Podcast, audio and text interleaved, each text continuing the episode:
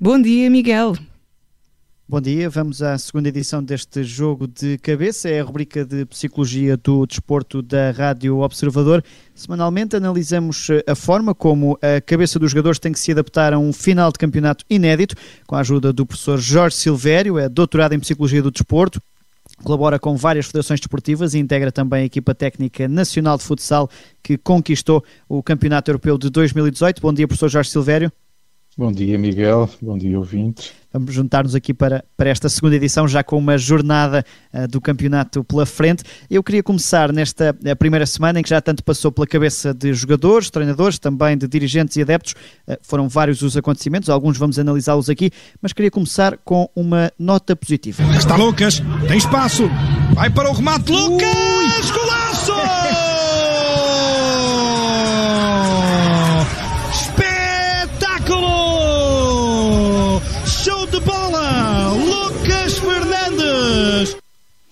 É o relato do primeiro gol desta retoma do campeonato. Lucas Fernandes, do Portimonense, aqui na narração de Oscar Cordeiro, da Sport TV. Foi o gol que abriu esta segunda fase do campeonato.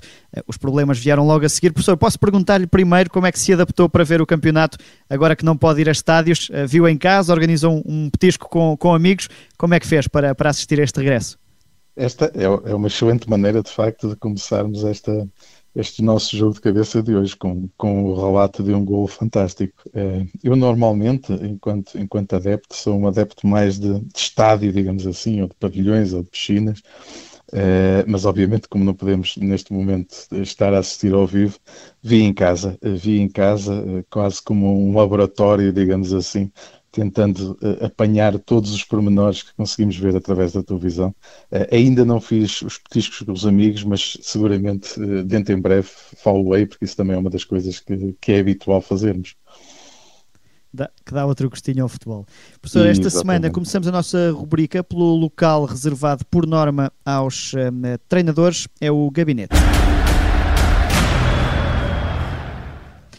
E no gabinete desta semana olhamos para as dificuldades de Bruno Lage, o treinador do Benfica, que empatou no regresso do campeonato e que no regresso à academia eh, foram atacados por adeptos. A par disso, algumas das casas dos jogadores foram também vandalizadas.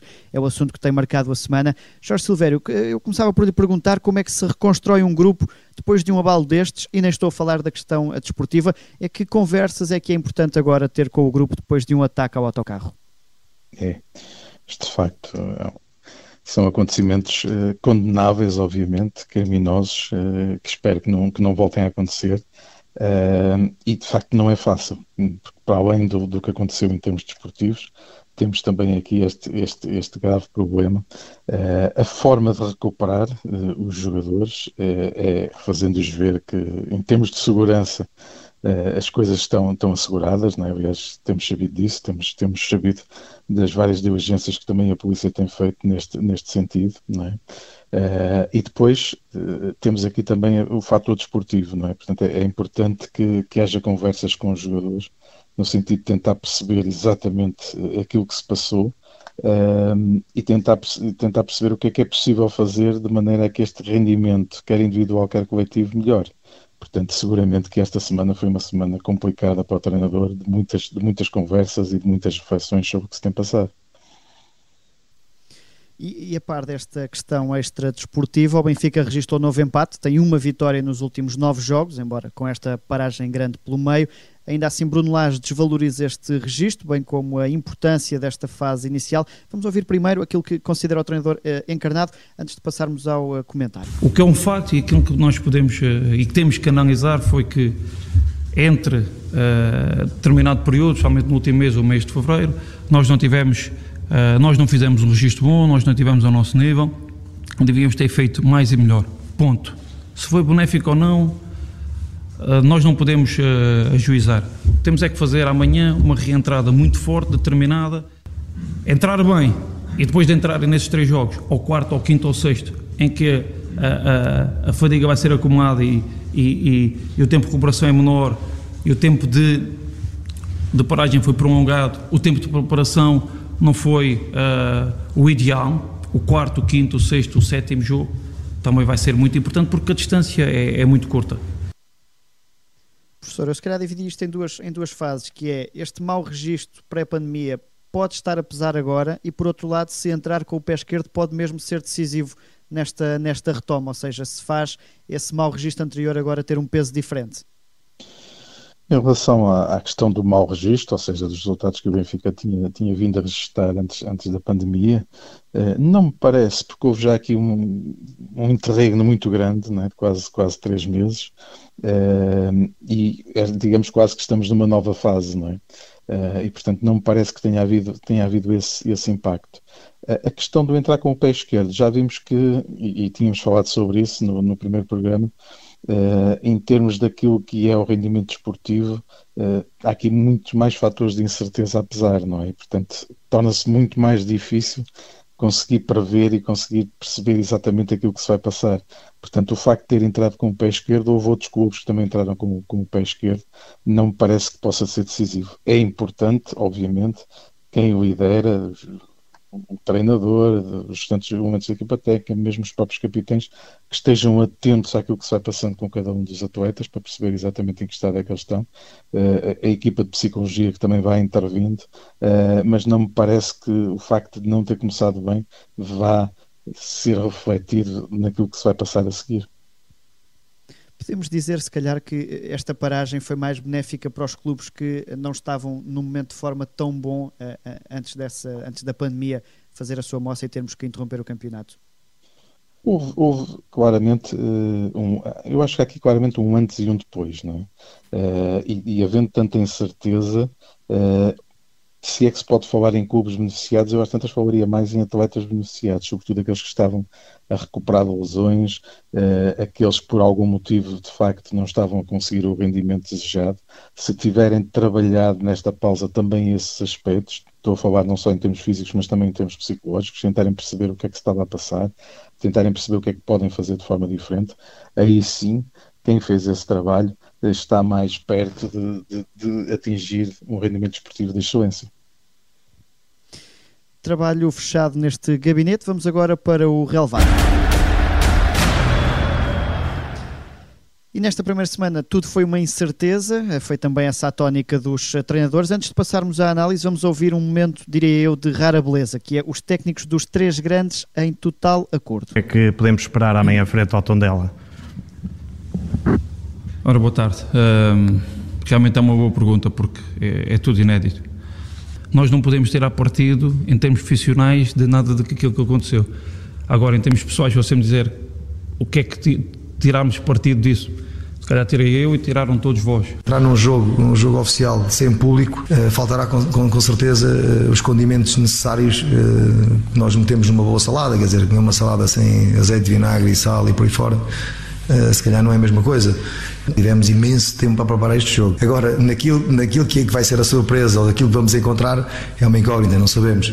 Vantagem tivemos algumas nesse aspecto de, de conhecer, como eu já disse, conhecer o, o, o, plantel, os jogadores, o próprio funcionamento do clube. Isso foi uma, uma vantagem para nós. É, é uma incerteza para todos os treinadores. Ninguém sabe o que é que vai acontecer no próximo jogo. Uh, não sabemos como é que as equipas vão encontrar, como é que vão responder à fadiga do primeiro jogo, do stress do primeiro jogo. Uh, não sabemos se eles durante o jogo, porque não têm público, desligam. Portanto, é uma incerteza, é uma incerteza boa. Uh, o que interessa é voltar ao futebol, porque, porque nós, os clubes, precisam disso e, e penso que o país também precisa disso.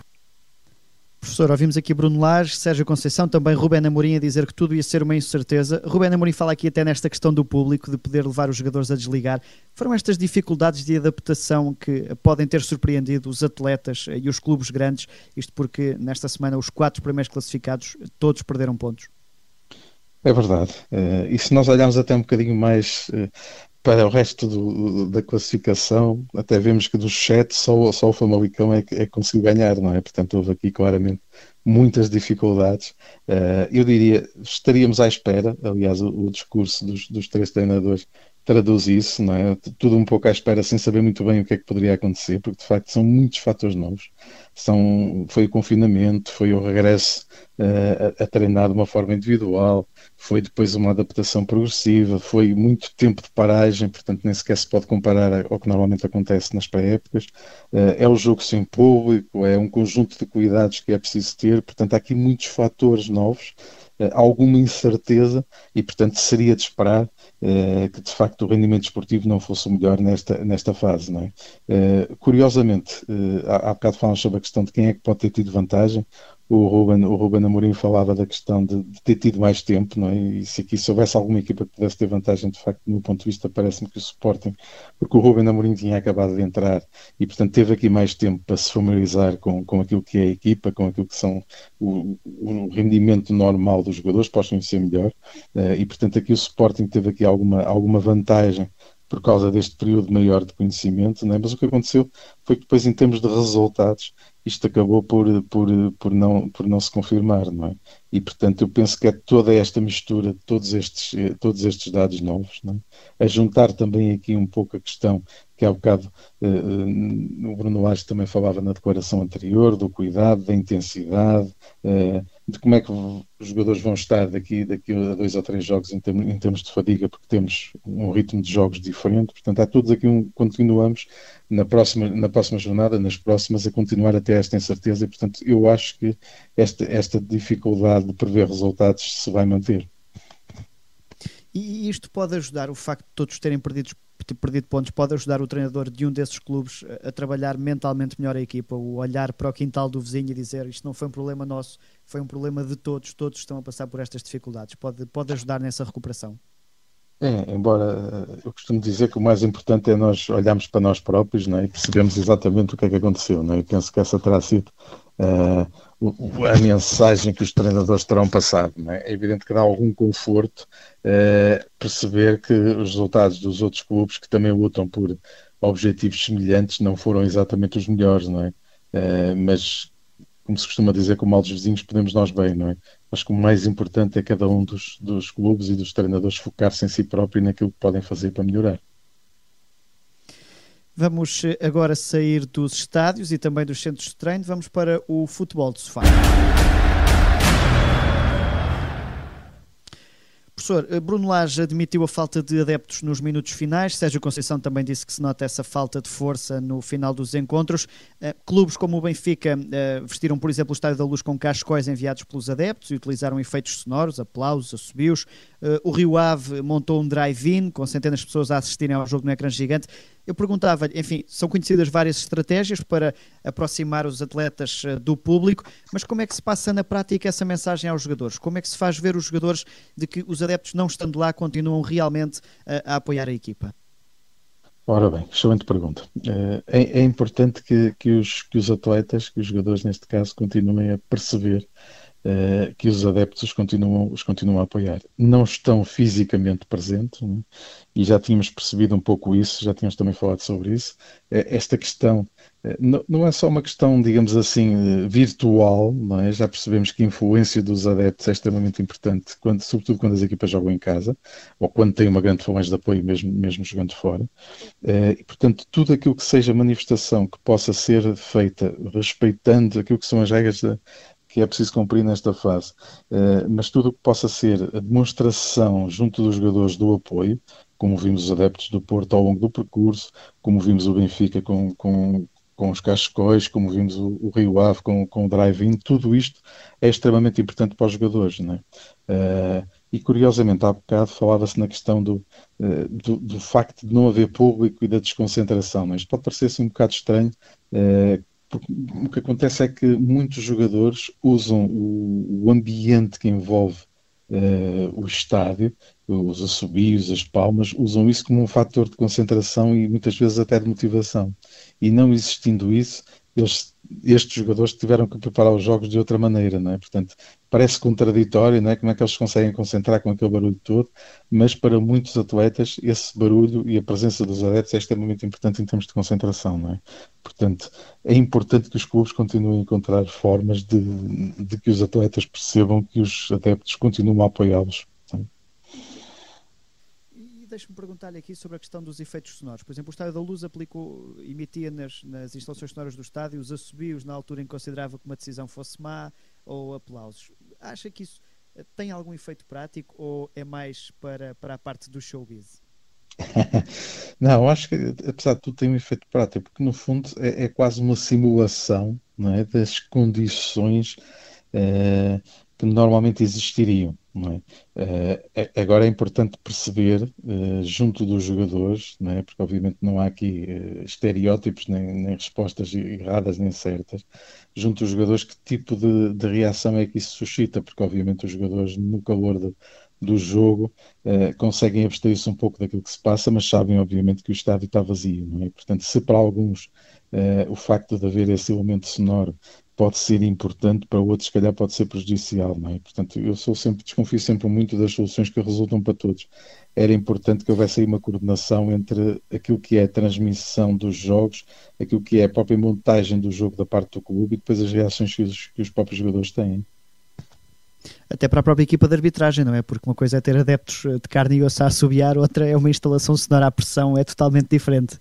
Exato, e estamos a falar de jogadores, mas de facto estamos a esquecer-nos aqui também dos, dos árbitros, não é? São, são atletas que também têm as, as suas condições de trabalho muito alteradas, não é? Uh, e lá está, aqui também em relação aos árbitros, provavelmente também haverá árbitros que utilizam uh, muitas das vezes aquilo que é um estádio cheio para conseguirem concentrar-se e ter os seus níveis de, de rendimento no máximo, não é? E, portanto, também eles uh, precisam de se preparar para este, para este novo ambiente e para saberem como contornar uh, a falta de público nos estádios.